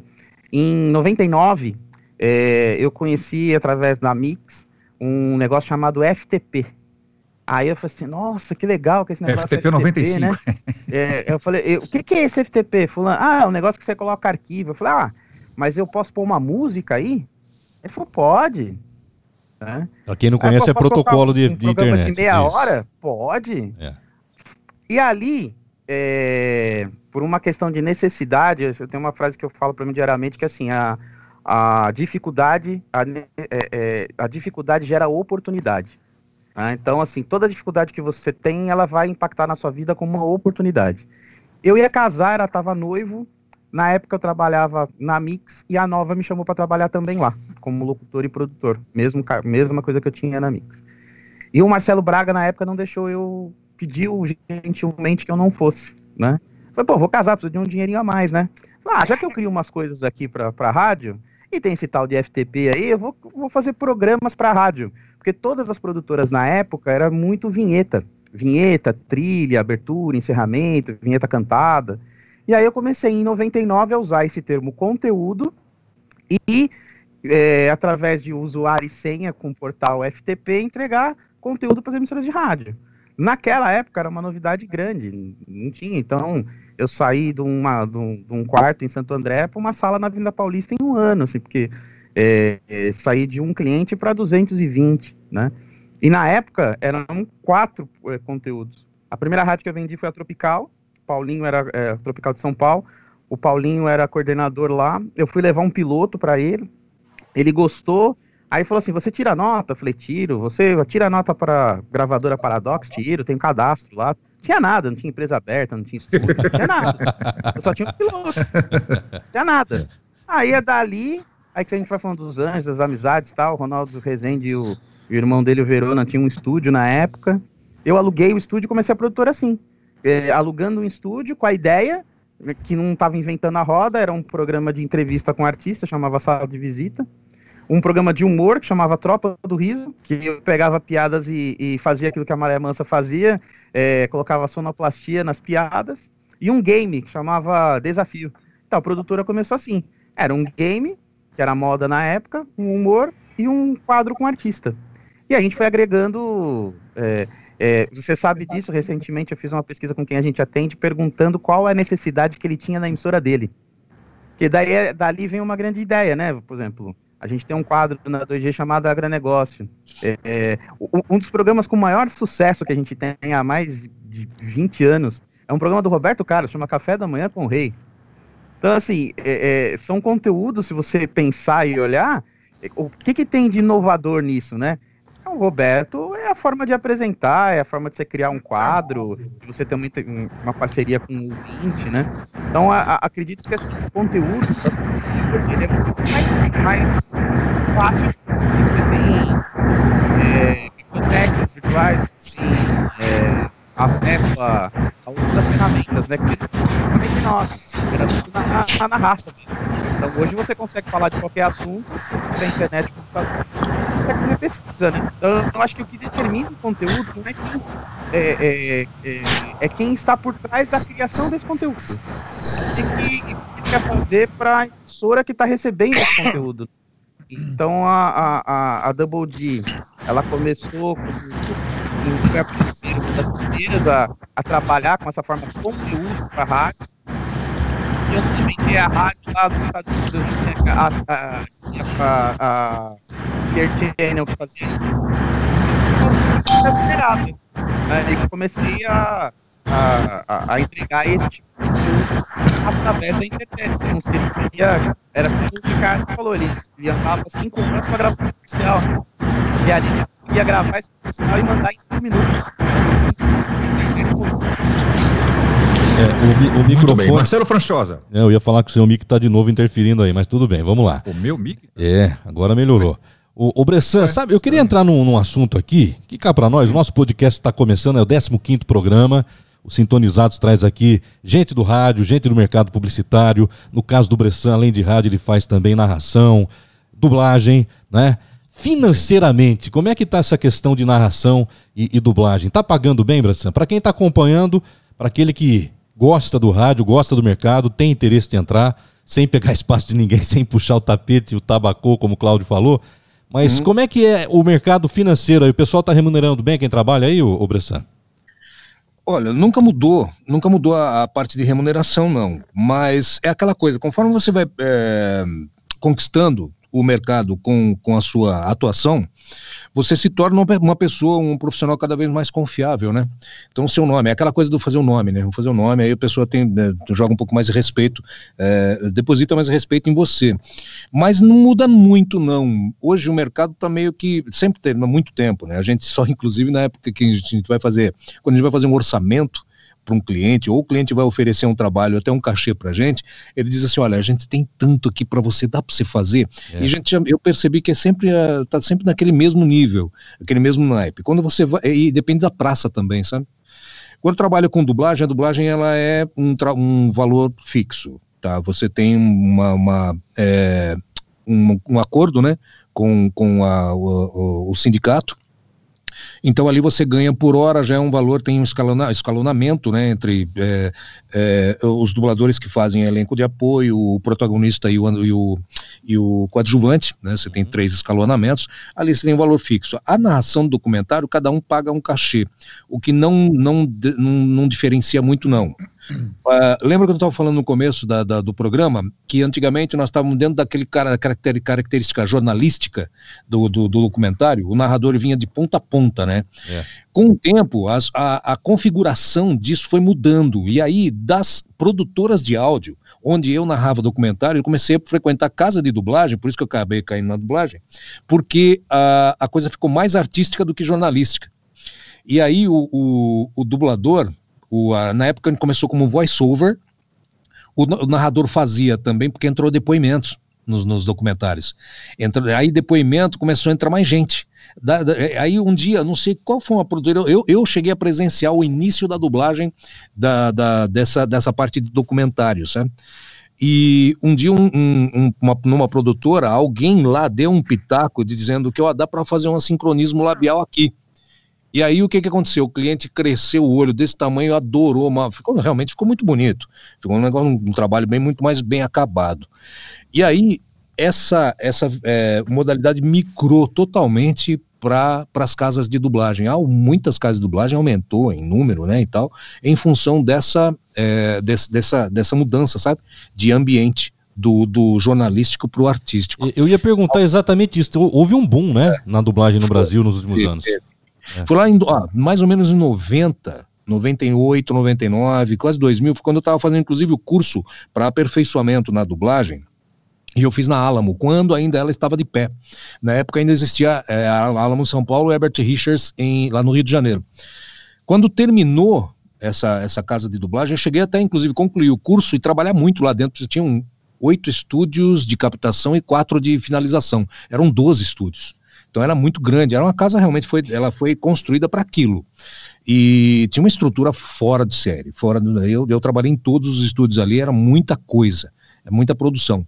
Quando a gente quando terminou a, a, a, a, Alamo, é, outras casas abriram porque ali uh, uh, aquela casa fechou, mas quem trabalhava ali dentro abriu a sua própria casa. Então o pessoal, a molecadinha estava mais esperta, sabe? Tava, tava ligada no, no, no, movimento. Então eles acabaram pegando, saindo dali, pegou um equipamento, né? Pegou daqui, daqui e montaram a sua própria casa. E aí começou a evoluir. Nisso foram entrando outras casas de, de dublagem. Houve esse boom, né? Conforme a, a, até a modalidade do trabalho é, conquistou o cliente, aquela coisa do documentário de voice-over já passou para sincronismo labial, né? Tudo foi mais, mais ou menos dentro do, do, do dessa época. E aí, cara, aquela coisa de, do cliente começou também já puxar mais trabalho lá de fora e já investir e colocar aqui para gente uhum. trabalho. Então aumentou bastante. Consequentemente, também aumentou o, o, o elenco, né? Sim, sim. Aí o elenco cresceu também. Então ficou uma coisa assim, desde o começo foi sempre muito difícil. O escalonamento na parte de de é, cachê, dentro da dublagem, que eu falei para você, é uma coisa sempre foi fixa. Para quê? Para não virar a casa da mãe Joana. Uhum. Senão já viu, cada um pede aquilo, porque tinha os, os mais antigos, os caras que inventaram a dublagem. Pô, os caras eram monstro. Entrava na dublagem, chegava lá, botava a, a, o boneco para falar, botava tudo na boca do cara, numa vez só. Era, era, era assim, tipo, animal mesmo. Entendeu? Era até cruel você tinha que disputar mercado com esses caras, era complicado. Mas então essa coisa do você vai chegar aqui vai ganhar a mesma coisa que todo mundo, eles até reclamavam um pouquinho, mas a gente aprendia também o trabalho, tanto quanto todo mundo teve um começo na vida. E aí a gente começou a ter, a, a ter essa coisa do, do passou, cara, para narração do documentário. E aí caiu também na, na, na mão da dublagem. Dos, das casas de dublagem, aí ficou mais difícil um pouquinho de, de, de é, como é que fala? De negociar valor. Sim. Então aí a gente tinha que mais se submeter ao valor que eles já tinham na mão, mais ou menos também determinados, né, os valores, para a gente também ter trabalho, cara. Não dá para ficar sem, mas também não, não, desceu muito, não caiu muito. Uhum. Umas casas que pagavam um pouquinho melhor, outras casas um pouquinho menos e tal, mas você acabava fazendo uma, uma, uma narração daqui, duas ali, você pegava, sabe, um pacotinho na semana, você acabava fazendo um montante bacana. Então, assim, para você, você estava fazendo uma pergunta. Para quem está entrando ou para quem faz parte do negócio, se hoje é vantajoso, rentável, eu digo para você, você vai ter que conquistar um mercado primeiro. Sim. Não é fácil entendeu? A concorrência é grande. Hoje o, o, é, pulverizou bastante, né? Tem muita pulverização aí, tem muita casa. Ao mesmo tempo em que essa pandemia, com essa que mudou, mudou totalmente a cultura. Hoje nós estamos fazendo. Se eu não tenho essa estrutura hoje aqui, meu amigo, né, montada para poder atender o meu cliente que já fez. já fiz game aqui, eu já fiz dublagem, já fiz narração de documentário, tô, toda hora estou atendendo o meu cliente de casa de dublagem, fazendo uma escalinha ou outra aqui dentro de casa. Só que tem uma coisa. Os dubladores grandões lá fora também já montaram, porque muitos dos mais antigos não tinham esse setupzinho, né? Uhum. Eles começaram a ver que viu que, que, é o que o bicho apertou, a sapa, né? A, o calo pegou, montaram um esqueminha dentro de casa. E, tá, e eles têm, claro, preferência, porque eles já são mais antigos no mercado. Né? De qualquer forma, eu estou ainda disputando diminuir um pouquinho também a produção em função dessa situação. De qualquer maneira, lá atrás já estava é, é, devagar, sabe? Ah, diminuindo a produção em função do que? Concorrência, alguns trabalhos saíam daqui, voltavam para o Rio de Janeiro, ou saíam daqui, iam para Miami, sabe? Então a gente começou a perder alguma coisa e ir para lá por causa do quê? De grana, assim, entendeu? Então, é negociação e tal, e a gente acaba perdendo um pouquinho. Mas de qualquer forma, trabalho não falta. Qual... Porém, tá, tá devagarinho mantém-se o valor. De qualquer forma, hoje a gente não ganha tanto em função do que? Da falta de volume mas de qualquer forma o, o, valorzinho tá legal, tá bem pago, viu? Tá bem o, bacana. O Cláudio, tá bem bacana. Pois não. Vamos, vamos, perguntar um pouquinho sobre setup também, porque cá para nós hoje tá tudo muito mais fácil, né? Estamos falando aqui. Dessa, é verdade. O, o, o, Godoy que falou que a necessidade, como é que é, Godoy? A dificuldade é, traz a oportunidade, né? A dificuldade gera, é, é, é a, a, dificuldade gera, é. a, gera a oportunidade. Isso, e hoje tá, não que esteja, esteja fácil com o dólar a 5,60, né? Dependendo do equipamento, fica tudo muito mais caro. Mas é mais acessível. Só para quem é dublador. Não, você. Isso também. Você tem opções e opções no mercado aí. Como é que é o setup que você tem hoje? Você tem setup em casa também, Godoy? Você deve ter aí, né? Eu tenho. É. Mas, é, eu tenho setup, tenho. Sempre tive um home studio, além do estúdio da produtora, né? Sim. É, porque eu falei, a gente já começou com essa ideia é, híbrida, né? Do novo com o antigo, né? Sim. Desde o começo, né? Desde 99, né? Então a gente não, não, Até na própria pandemia, a gente, como já trabalhava com arquivo na nuvem, já trabalha com arquivo na nuvem desde 2001, né? Então a gente já, já não teve tanta dificuldade. Eu tenho setup, minha placa é uma pré-Sonos. É... eu tenho eu tenho três microfones aqui, mas eu, como, uma, como não é uma sala tão tratada, eu gosto de um que eu é, tenho o, o Shure, né, o, o, o que funciona, né? Mas assim, eu sou fã do Behringer, o B1, para captação que a gente faz menor, fechadinha, acaba funcionando. Tocou B1. É, né, é, acaba funcionando. Mas tem uma coisa que hoje, com a pandemia, mudou. O rádio já está assim, a TV teve que ser assim.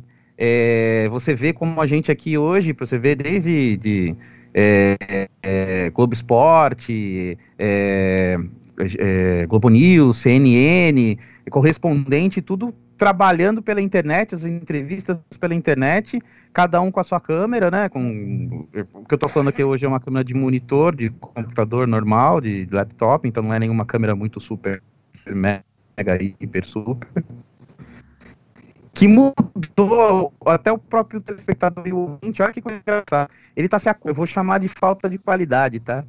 Mas ele vai, ele tá se acostumando com essa perda, Verdade. um pouco dessa qualidade, Verdade. porque ele tá no dia a dia dele, ele tá falando com as pessoas assim, ele fala com a família assim, ele fala com os netos, com o pai, com mãe, com tio, com amigo, é, dessa maneira, né?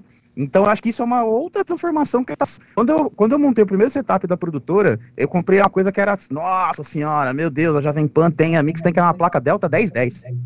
Uhum. Que era, nossa senhora, meu Deus! Naquela época você top. Tem, né? Placa 1010. Hoje, hoje né, se você falar hoje de uma placa 1010, o seu, seu celular grava melhor. É verdade. Eu tenho aquela Audiofile, então, né, que... que... é da mesma marca, né, a, a M, M Audio, né, a Audiofile dentro do computador, nem uso ela mais, porque né, tá tudo USB. Eu falo isso há cinco anos. Qual que é o seu maior concorrente? Como produtor, um, um produtora, o celular. Porque ele filma, ele edita, ele filma em 4K, ele faz tudo, cara. Então, assim, precisa ter um, aquelas grandes estruturas que nem você falou, né, Ricardo, de estúdios, né? É, estúdios de gravação, assim, que eu acompanhei muito gravando jingle e tudo, aqueles estúdios enormes, de pé direito alto, Sim. eles estão fadados a morrer, né? Porque Muitos hoje todo mundo tem o seu setup em casa. Sim. Isso aqui, ó, por exemplo, você tem uma ideia disso aqui, ó, o Claudinho, né, Godoy, isso aqui tem teleprompter. Entendeu? Você faz uma, uma filmagem, que né, o, o, o Godoy estava falando aqui, 4K, 8K às vezes, né, não, não chegou no 8, mas às vezes em 4K, aqui uma filmagem, você coloca um softwarezinho aqui, um, um aplicativo, que já é te verdade. gera, um, gera um, um, teleprompter, você faz um negócio aqui que você não acredita, velho. Você, depois você vai para um outro aplicativo, levinho, você edita o tal do vídeo, ele fica quase profissional de um jeito que você coloca no YouTube com a qualidade, com, sabe, com, com tudo, cara, um acabamento, né, Godoy? Impressionante, é. velho. É, é, a concorrente tá, tá, tá desleal mesmo. Tá o, complicado. O Godoy é, falou algo tá aí interessante, porque eu tenho falado muito com o Cláudio sobre isso, né, Cláudio? O ouvinte, Sim. e no caso você citou o telespectador, aquele que está vendo as imagens hoje, que são Agora é, aquele. É, né? ele não sente a diferença. O ouvinte não sabe se você está falando no Neumann, num Shure, num Behringer, num Made in China ou qualquer microfone, ele está ouvindo aquele que gosta, aquele que se interessa um pouco mais, ele sente talvez um pouquinho mais, ó, aquele lá tá com mais peso, aquele lá, até o som da rádio, às vezes a, aquele que gosta de rádio, eu sou da época que eu conhecia a rádio pelo som, né? Eu hum. sempre, você sabia essa rádio é tal rádio. Mas o ouvinte de maneira geral, não. Para ele é tudo igual. Tudo igual. Se tiver um conteúdo legal, Marcelo, sabe que mas você sabe que tem uma mudança de comportamento nos últimos 20 anos? Que a gente ouvia música através de um aparelho, um device, que você ficava na frente dele com as caixas Isso. e tinha uma bolacha que você colocava lá e ficava ouvindo todo mundo junto. Então todo, todo mundo queria ter ali um, um equalizador junto, com um toca-disco, tinha essa preocupação. Quando começou a questão do MP3, a gente passou a ouvir a música no foninho de ouvido, né? E aí, quando a gente começou a ouvir ele no funinho de ouvido, a gente perdeu a referência de qualidade. É e aí virou hábito. Então, hoje isso, na, hoje isso já é um hábito, né? É, é, se entrega de uma boa qualidade, mas principalmente em rádio. É, vocês que acompanharam bem isso, eu não sou tão, não, não sou é, tão especialista na parte técnica, mas vamos colocar assim, tinha aqueles órgãos grandes, né, de processadores. Hum. Hoje você tem processador app, que você paga um terço daquele, daquele valor e tem uma qualidade de som igual, superior, é, é, é, no mínimo igual, você não vai ter pior. Sim. E, e pro radiodifusor hoje, ele gastava lá, sei lá quantos mil dólares, tinha que ir para Las Vegas para comprar o um negócio. Hoje o cara entra na internet, faz um download baixo e paga no cartão de crédito. Mudou. É verdade. É. Cláudio. Exatamente. Ricardo Bressan, o fato de você ser radialista, isto ajudou ou te atrapalhou nessa nova profissão de dublagem, narrador? Como é que foi aí? Foi muito custoso, foi complicado. Porque quando você fala que você é um radialista, eu não desmerecendo todo mundo que é radialista, que sabe o quanto a gente a gente é meio taxado, rotulado. É porque a gente tem aqueles vícios, aquelas coisas, né? Sim, é uma coisa que eu nunca tive. Eu, eu sempre, eu sempre é, lutei. Foi meticuloso. Sim, eu sempre fui um cara muito cuidadoso nessa parte aí, sabe? Por isso que foi rápido para eu sair do, do, do, do rádio, ir para o mercado publicitário, depois o mercado publicitário, publicitário tá aí né, na narração, da narração, da dublagem, apresentação, sabe? Eu também uh, teve, tive, uh, fui ator com, com, acho que eu participei, se não me engano, num tempo, da turma do Gueto, da, da da Record, né? O pessoal da turma do Gueto. Ali eu também tenho vários dubladores que estão comigo até hoje aqui no mercado. Então eu sempre, eu sempre trafeguei, viajei ali em todos os tipos de, de, de, de na modalidade de trabalho que, que eu sempre tive. Né? Então, desde de criança, eu sempre tive muito cuidado com respeito a, a expandir sempre a qualidade, minha qualidade de trabalho oferecida. E eu sempre também lutei muito para que os profissionais que estivessem perto de mim, Claudinho, né, é uma, é uma é, uma, é uma, um exemplo disso, né?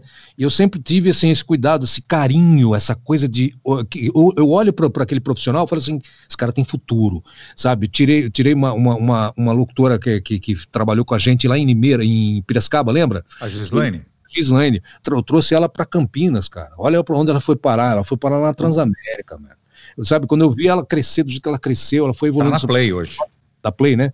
Então, passou pela nova, da nova foi para Transamérica, chegou a ser coordenadora ali. Eu falei, puta, olha que legal, que top, né? Que eu consegui. A, a, nunca, não fui eu responsável. Ela foi responsável porque ela tinha qualidade de oferecer, uma baita profissional. Mas assim, eu sempre falei essa coisa do, do radialista, falei, tenta ser versátil. Tenta aumentar sempre o teu horizonte de abrangência, de, de, de sabe, para atingir cada vez mais uh, outros canais para que você não fique na, só naquilo. Porque vai chegar um momento que você vai sentir necessidade, você vai parar no tempo ou alguma coisa que não vai acontecer mais. Então, se você tiver um leque mais aberto, você vai conseguir chegar mais longe. E eu sempre fiz isso aí quando você fala, respondendo a tua pergunta, me desculpa tá, ter, ter, ter é, rodeado aí. Imagine. Eu cheguei a, a sofrer bastante dentro da, da do, do, mercado, na, na, dublagem, porque o ator que vem da, do teatro, você entendeu? Que vem da, de outra escola e estava ali na televisão, cinema, teatro tal, que está dentro da dublagem, e os mais antigos me olhavam com um baita preconceito, mas um baita preconceito. Não, esse cara não consegue interpretar um texto, esse cara não vai conseguir pegar o, o personagem jamais. E eu tinha, tive que lutar, brigar. Eu, nossa, eu, eu peitava a gente foi complicado, foi complicado porque eu tive que realmente meio que fazer umas baixarias de vez em quando, você entendeu? Em sindicato, e reunião e tal. E, e assim eu fui lutando até conseguir meu espaço. Foi meio que na briga. E provando para os caras, lógico, não era só na briga no peito, mas provando dentro do estúdio que a qualidade do trabalho que eu oferecia tinha, tinha, tinha a ver sim, dava para utilizar. Mas eu sofri muito, Claudinho, mas muito, você não tem ideia. Não tanto como narrador. A hora que eu cheguei na, no estúdio para dublar, para sabe, tipo, vou desligar a chavinha é. do, do, narrador e do locutor e entrar no, do, no, no ator, no eu mesmo, para fazer um, um, dublador, assim, dublar um cara ali, botar um personagem, o sentimento, chorar, chorar rir, é, é, foi complicado, porque eu tive que ter essa oportunidade para mostrar que, que eu era capaz de fazer isso também, entendeu? Mas demorou, demorou um tanto, até, até todos conseguirem, é, eu, eu consegui com todos conhecerem meu trabalho, Hoje, graças a Deus, eu faço parte do primeiro, né, primeiro time lá de, de, de, dublagem, mesmo assim, ainda de repente com um pouco mais de concorrência lá, lógico, tem muita gente, é, mas hoje eu faço parte do primeiro time de dublagem em São Paulo, justamente por causa dessa insistência, dessa minha, desse amor que eu tenho pela profissão, sabe, pela paixão pela, pela modalidade. Eu, eu também sou um ator, então eu sei interpretar um, um texto, interpretar um personagem, colocar aquele sentimento, às vezes deixar ele até melhor do que ele está lá no original. Você sabe que há um tempo atrás assisti aquele filme é, Hotel Transilvânia. Hum. E, e, rolou o filme até o final tal. Aí de repente começou o cara a narrar o desenho. Eu falei, Mas quem é? É, mais... é o Ricardo Bressan, tá mais... narrando o desenho? Caramba! Audiodescrição, é outra descrição. É outra plataforma incrível, velho, incrível. É. Pra você ter uma ideia, o Godoy e tal, o pessoal que tá aqui comigo, é, não é uma coisa tão complicada, é um, é um segundo roteiro em cima daquele trabalho que já está pronto, né? Tudo bem. Você vai inserir um comentário para quê? Para os deficientes visuais. É, a audiodescrição é para aquelas pessoas que não conseguem enxergar, ouvem uma parte do, do filme, da, da produção, né? E não sabem o que está acontecendo de verdade no, no, contexto geral. O que, que entra? Aí entra o, o audiodescritor, no caso eu lá, e aí eu vou complementar aquela informação com todos os detalhes que existem dentro daquele filme, desenho, produção, sabe? Da produção em si. O, o característica física do personagem, o que, que ele está vestindo, de onde ele está vindo, para onde ele está indo, né? Se ele está rindo, chorando tal. Isso dentro, sem interferir no diálogo. Cara, é um trabalho muito, mas muito complicado. Se, se, eu, se um filme tem uma hora e meia, para você ter uma ideia, eu fiz vários, mas acho que eu fiz mais de 50 audiodescrições da época em que eu comecei a fazer isso, meio precursor dessa, dessa modalidade. Eu comecei com Chico Xavier, o filme, né, o longa, depois passamos para aquela, aquela minissérie, foi a mesma, né, minissérie da Globo, e eu fiz essa audiodescrição. No Hotel Transilvânia foi uma das animações que eu fiz também. Uh, ali eu teria um, uma hora e meia, vai, de, de, de, de produção, de filme eu ficava seis horas dentro do estúdio para poder trabalhar, poder fazer essa gogó, hein? Haja gogó. Meu amigo, seis horas para você colocar, sabe, cada comentário dentro de cada espaço daquele. Às vezes você tinha que readaptar o texto, né? Ou dar uma enxugada, ou alongar, ou colocar alguma coisa a mais, para dar exatamente aquele espacinho que me davam para eu poder fazer o complemento da informação. É complicado. Legal. Muito Marcelo Franchosa. Ó, partindo para a reta final do nosso podcast aqui, Cláudio, se o, se o é. Bressan é narrador, o Godoy hum. é comentarista.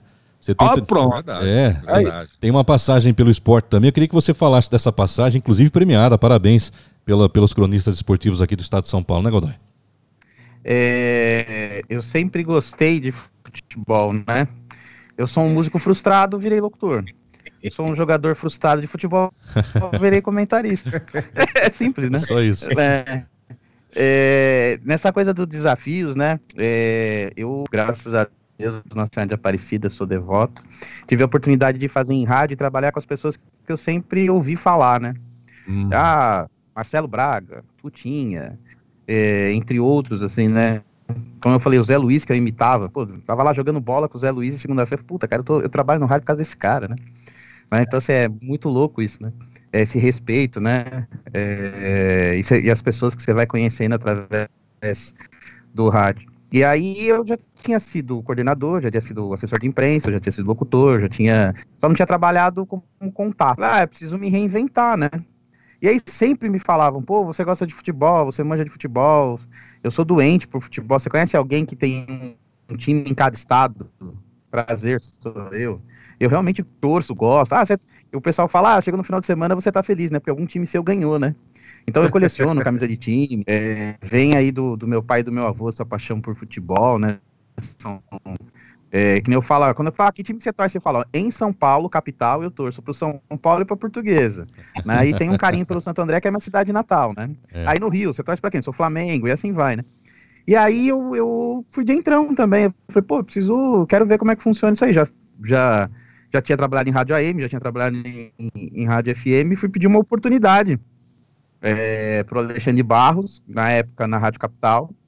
E aí ele me contratou, assim, meia hora de conversa, ele, ele... É, tem uma curiosidade, assim, quando eu fui contratado na Transamérica, a, o, o, Guilherme, que era o diretor executivo, né, geral antes, agora, agora é o Fábio Faria, que era da Mix, trabalhei com ele na Mix, a gente foi fazer a entrevista e tal, e aí eu fui falar do Paraná Clube, né, a história da mudança do Britânia, do Paraná Clube, a fusão com o Colorado, né, aí terminou, assim, ele Falou, pô, mas eu tô te contratando pro esporte da Transamérica ou pra você trabalhar aqui na rede, né?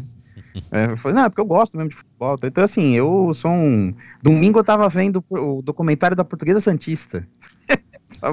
Domingo à noite vendo o documentário da Portuguesa Santista. Então, assim, eu gosto mesmo, sou um estudioso e tal. E tive o privilégio e o prazer de começar, já com, com, com feito as coisas no Rádio AM e no FM, começar já na Rádio Capital, né?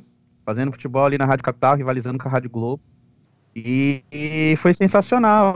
É, continuo fazendo esporte, né? Hoje, é, dentro da massa, a gente tem quadro esportivo.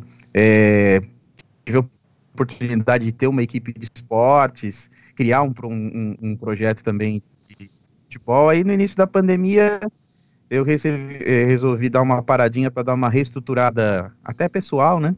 Esses novos desafios a partir de 2021.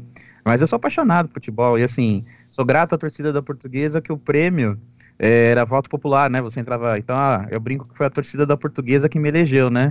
É porque foi o, o né, foi, foi o ano de 2016, né? Para 2017. E a, a foi o, o Zaidan em primeiro lugar e segundo e o Henrique Guilherme. É uma heresia falar que eu sou melhor que o Henrique Guilherme que o Zaidan, né? Então eu agradeço a torcida da portuguesa que me, me deu esse prêmio. E, e fica, fica a dica aí, essa bagagem, qualquer profissão, a gente tá falando de rádio aqui, né? Mas aceitar os desafios. Claro que se gostar, principalmente, melhor ainda, porque você estuda, percebi que o Godoy é um estudioso do caso do esporte aí, né? Vai pra frente do microfone, Cara, vai, aceita eu, o desafio. Eu digo para você que o radialista, ele tem que ser estudioso de tudo. Eu tava falando hoje com a Vitória lá no Espírito Santo, com as ideias aí. Eu gosto de tecnologia, eu gosto de filme, eu gosto de leitura, porque a gente, né, a gente é um funil final de tudo isso pra gente falar pro ouvinte, né? Sim. Então a gente tem que ter essa consciência pra, pra. Se você vai falar de um filme, você tem que ter assistido o filme, né? Como que você vai meter o pau no filme se, se você vai comentar sobre o filme se você não viu. Muito bem, cara. É verdade. Não, não, né? Você, Cláudio. Deu uma pipocada aí, né? Ricardo Bressan, me diga uma coisa. Você acha que nos dias. Ah, tá, Godoy tá falando aí. Deu pipocada, é, é, hein, Godoy?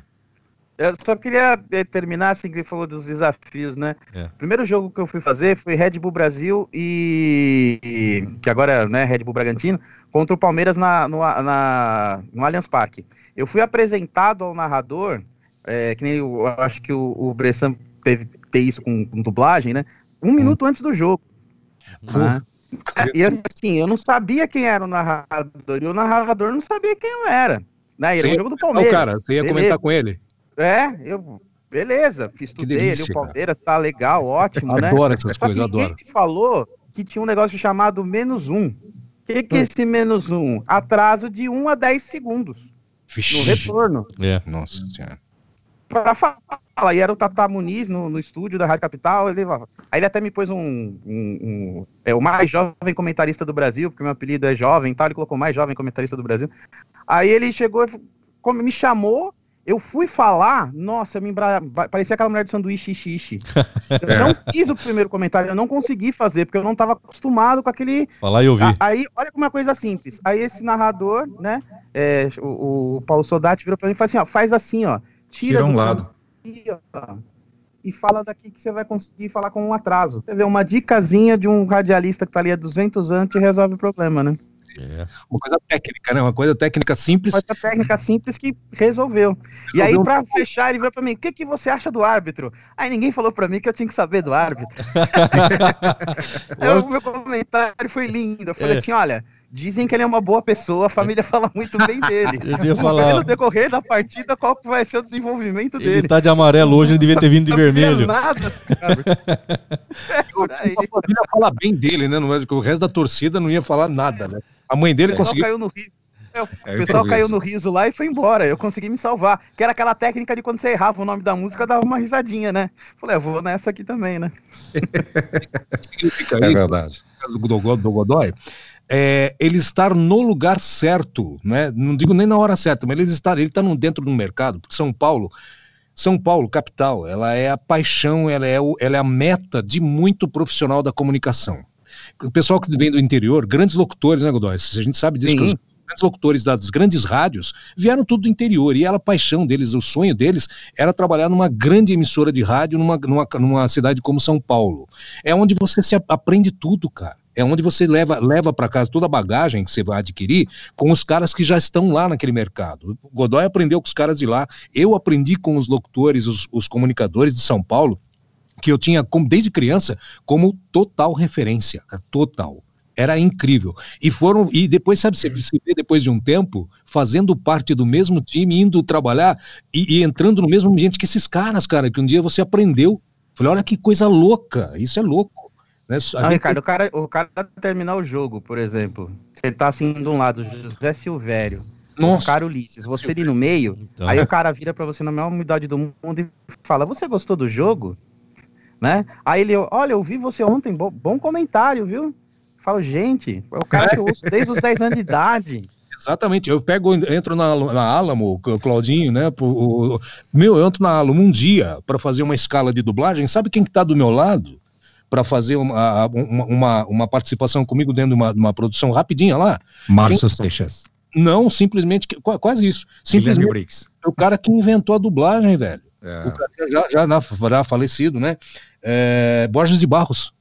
Sabe o que é Borges de Barros, velho? Você entrar num, num estúdio, por, você entrar com o cara, fazer a sua parte direitinho, você já está no esquema, na prática, e aí ele vira para você, Ô, oh, meu filho, aquela vozinha, né, que ele tinha.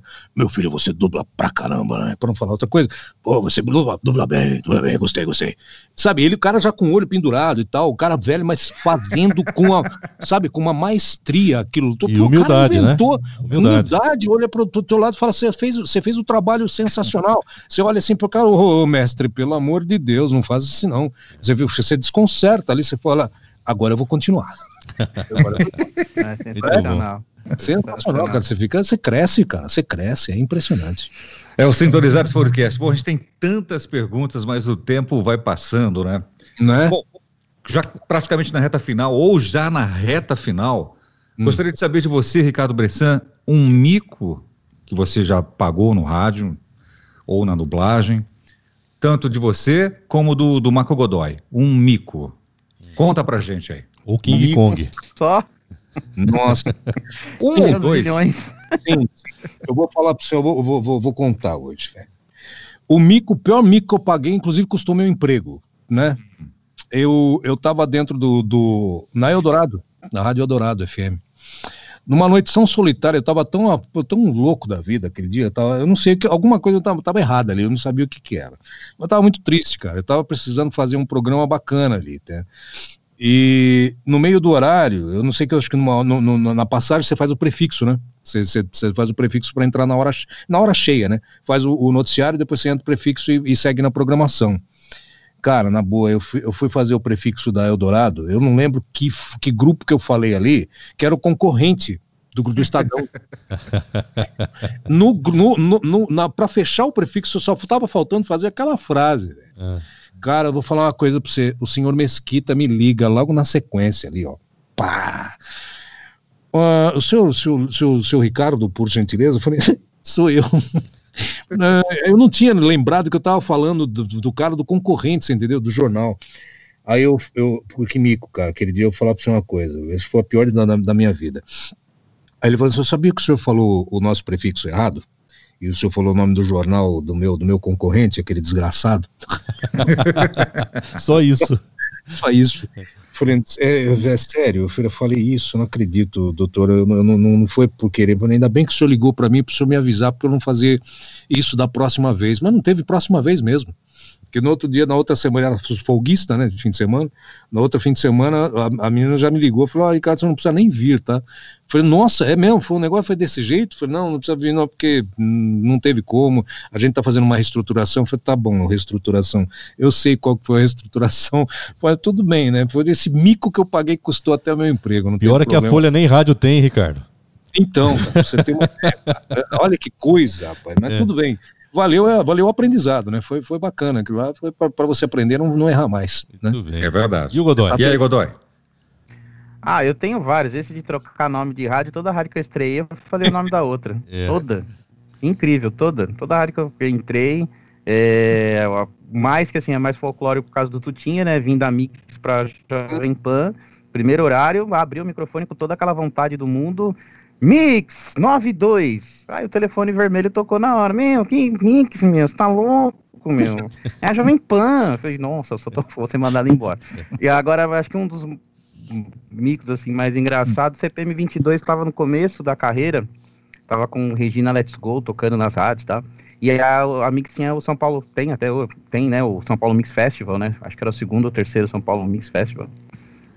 E aí eles foram tocar junto com o Ira, eles iam tocar Regina Let's Go junto com o Ira. E eu conhecia fisicamente só o vocalista, o Badawi, né? Badawi. E uma, é, e uma das funções que eu tinha naquele dia, além de cuidar da, da imprensa e ajudar na apresentação, apresentar, era o palco, né? Era só deixar no palco quem fosse se apresentar, né? Aí eu cheguei educadamente, o Japinha estava sentado em cima de um amplificador, assim, tal, que é o baterista. Falei, olha, querido, tudo bem? Boa tarde, eu sou o Marco do, da Godoy aqui da Mix. Queria pedir muito gentilmente que você se retirasse daí, porque o CPM 22 vai tocar daqui a pouco, né? Atrapalha e não. A gente precisa liberar o...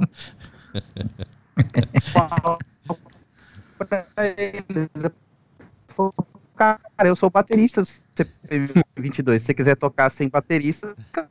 Aí entrou numa gargalhada, dois, tá, abracei. Eu tenho uma frase que eu brinco que é abre porta, né? Que é vai Corinthians. Aí viramos amigos, somos amigos até hoje. Aí toda vez que eu o encontro, eles falam, e aí, vai me tirar do palco? Mas é fresco. De você entrevistar a política cair, a cadeira cair no chão é. e todo mundo entra na risada. E japonês, no máximo, você pensou que ele fosse seu técnico de som, né, Godoy? É, errar nome de. É, nossa, juro pra você que assim, eu não sabia o que ele era, sabia, na, na, minha cabeça ele não era do CPM 22, né? Então eu profundamente errado, né? É, você, você, entrevistar é, ator, atriz, entrevistar alguém e cadeira cair comigo aconteceu duas vezes, tá conversando aqui e tal, não sei o que, a cadeira cair para trás e todo mundo ri. É, nossa, já aconteceu um monte de. É, e agora tem as Desculpa câmeras. a palavra, mas já aconteceu um monte de cagada. Nossa, e agora tem as câmeras é, que por já. Por isso que eu não tô, não tô mais no ar. já tô na, tô na mesa.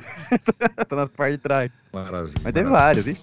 Muito bom. São Cláudio Júnior. Histórias, né? Belas histórias de dois feras, dois monstros, como, como a gente disse no começo do, do nossos sintonizados aí. Então, eu muito obrigado ao Ricardo Bressan eh, por participar junto com a gente, ao Marco Godoy, salva de palmas. Marco Godoy, muito, muito obrigado mais uma vez. Ricardo Bressan, olha, é sensacional. Teríamos mais duas horas de programa, com certeza. Mas a gente fica a gente fica para uma próxima edição, né, Marcelo Franchot? Deixa eu só pedir pro, pro Bressan, fala algum documentário que você narrou aí na, no Street Channel, no Discovery, pessoal que quiser procurar sua voz no, canais aí? E dá uma palhinha, dá uma palhinha aí. Tem, tem, tem uma série que eu fiz pro, pro Discovery Turbo uh, que conta a história de Guy Martin, um cara que é um, um assim, um esportista, falando até que o Godoy gosta de esportes, né? Então, o cara é um piloto de moto espetacular. Até tem uma época que ele sofreu um acidente, eu, até narrei esse documentário que ele sofreu um acidente. Essas provas que os caras fazem na louca, lá eles fazem a 350 por hora, Sim. naquelas estradinhas da Europa, né? Os caras são tudo doido, velho. E aí eu fiz assim, eu tenho uma série que é, é Velocidade com Guy Martin, né? E assim, é bem interessante, feito pela Tempo Filme São Paulo, e aí eu tenho o título, né? Mais, é, é, é tipo assim, é, Velocidade com Guy Martin. É, episódio de hoje, por exemplo, o, o, Como é que fala? O, ele, tem, ele, ele, fez. Ah, bicicleta voadora, né? E aí vem versão brasileira, Tempo Filme São Paulo e tal. E ela é uma assim, ela é bem, ela é bem bacana. Essa série tem muito documentário. Se você colocar lá no Turbo, tem isso aí também lá na internet. Acho que está disponível também no YouTube. Você pode dar uma procurada lá. Eu achei uns, uns documentários desses também. Tem Idosos e Perigosos. Tem, é, tem um cara que eu dublo.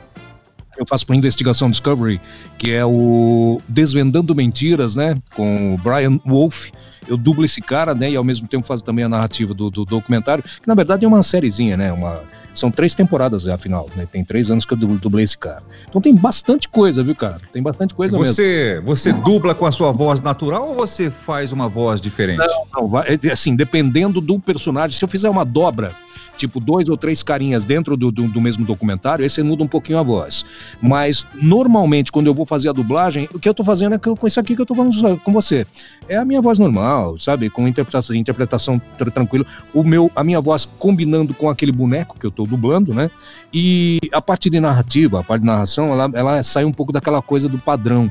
Eu tô hoje dentro, muito inserido dentro daquela coisa da locução natural sabe? Quanto mais natural, melhor, mais fluente, né? E, e... Então, quem quiser me procurar também pela voz do, do canal Animal Planet, é, todas as chamadas do programa, né, fora os programas que rodam, todos os intervalos, toda a chamada do programa do Animal Planet, do, do canal, é, sou eu, é eu que faço aquilo lá. Grava hoje, tô gravando. Legal, bacana. Presencial em São Paulo, mas e... vamos gravar por aqui também. Muito e você bom. já falou assim, 24 horas depois. Muitos, muitos. Muitas vezes, inclusive, placas de filmes, como na série É, uh, como é que é o nome daquela? Uh, tem uma série que tá na Netflix. É, o, o, a, galera, a galera. Isso eu gravei há muito tempo. É, como é que é o nome da, da, da, da, da, da série? Eu estou tentando lembrar aqui o que sumiu, mas é, é, é, é muito, muito, muito. É, como é que fala? Procurada. Muito assistida essa série. E eu vou, eu vou lembrar, eu já vou falar para você até terminar esse programa aqui, fica tranquilo. Tá bom. já tá acabando. Eu, eu só tá quero, acabando, tá eu quero só dizer o seguinte, eu acho que o Ricardo, pelo ponto que eu... cego, ponto cego. Ponto pronto, cego. Ponto cego. Você não tá em redes sociais, né, Bressan? Pelo que eu sei. É blind spot, né? Chama de blind spot, mas é o ponto cego. Tá, você não tem perfil em Facebook, Instagram, essas coisas todas, você não. Facebook não, mas no Instagram eu tenho lá ah, e tem algumas coisas, inclusive, que eu deixo lá da minha parte de, de, de, de, Eu gosto de, muito de poema, né? Escrever algumas coisas mais pessoais e tal. Eu deixo no tá. Instagram lá, é uma coisa mais pessoal. É mas eu tenho também algumas divulgações profissionais que eu deixo no Instagram. É arroba Ricardo Bressan, tudo junto. Bacana, arroba Ricardo Bressan. Então valeu, Bressan. Bom demais valeu, ter você aqui. Bom demais. Obrigado, Godoy. Obrigado mais uma vez e Godoy. não esqueça de, de fazer aquele programa de música latina, hein?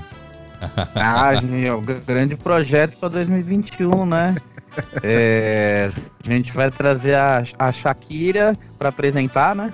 Sensacional. É, agradeço demais aí a aula de hoje aí. Pitbull. Da história de cada um e evoluir, né? É, e, a, a, e quem quiser conhecer um pouco aí também do trabalho, me siga lá no Instagram, que é Godoy Rádio. Ó, super Muito bom. É, criativo, né? Godoy, Godoy com, com Y. com rádio. Boa. Godoy com Y, porque o Godoy com I é o juiz de futebol, hein? É, então, é. Vamos pra, né? É verdade. o árbitro. É isso aí. Né? Então, valeu. Valeu, Cláudio Júnior. Pessoal. Falou, Marcelo. Então não esqueça aí de dar aquela porrada no sininho para você receber novas notificações de vídeos novos que vão surgindo aqui no Sintonizados Podcast e o áudio também disponível no Spotify. Valeu, pessoal. Até o próximo Sintonizados Podcast. Valeu. Foi muito bom.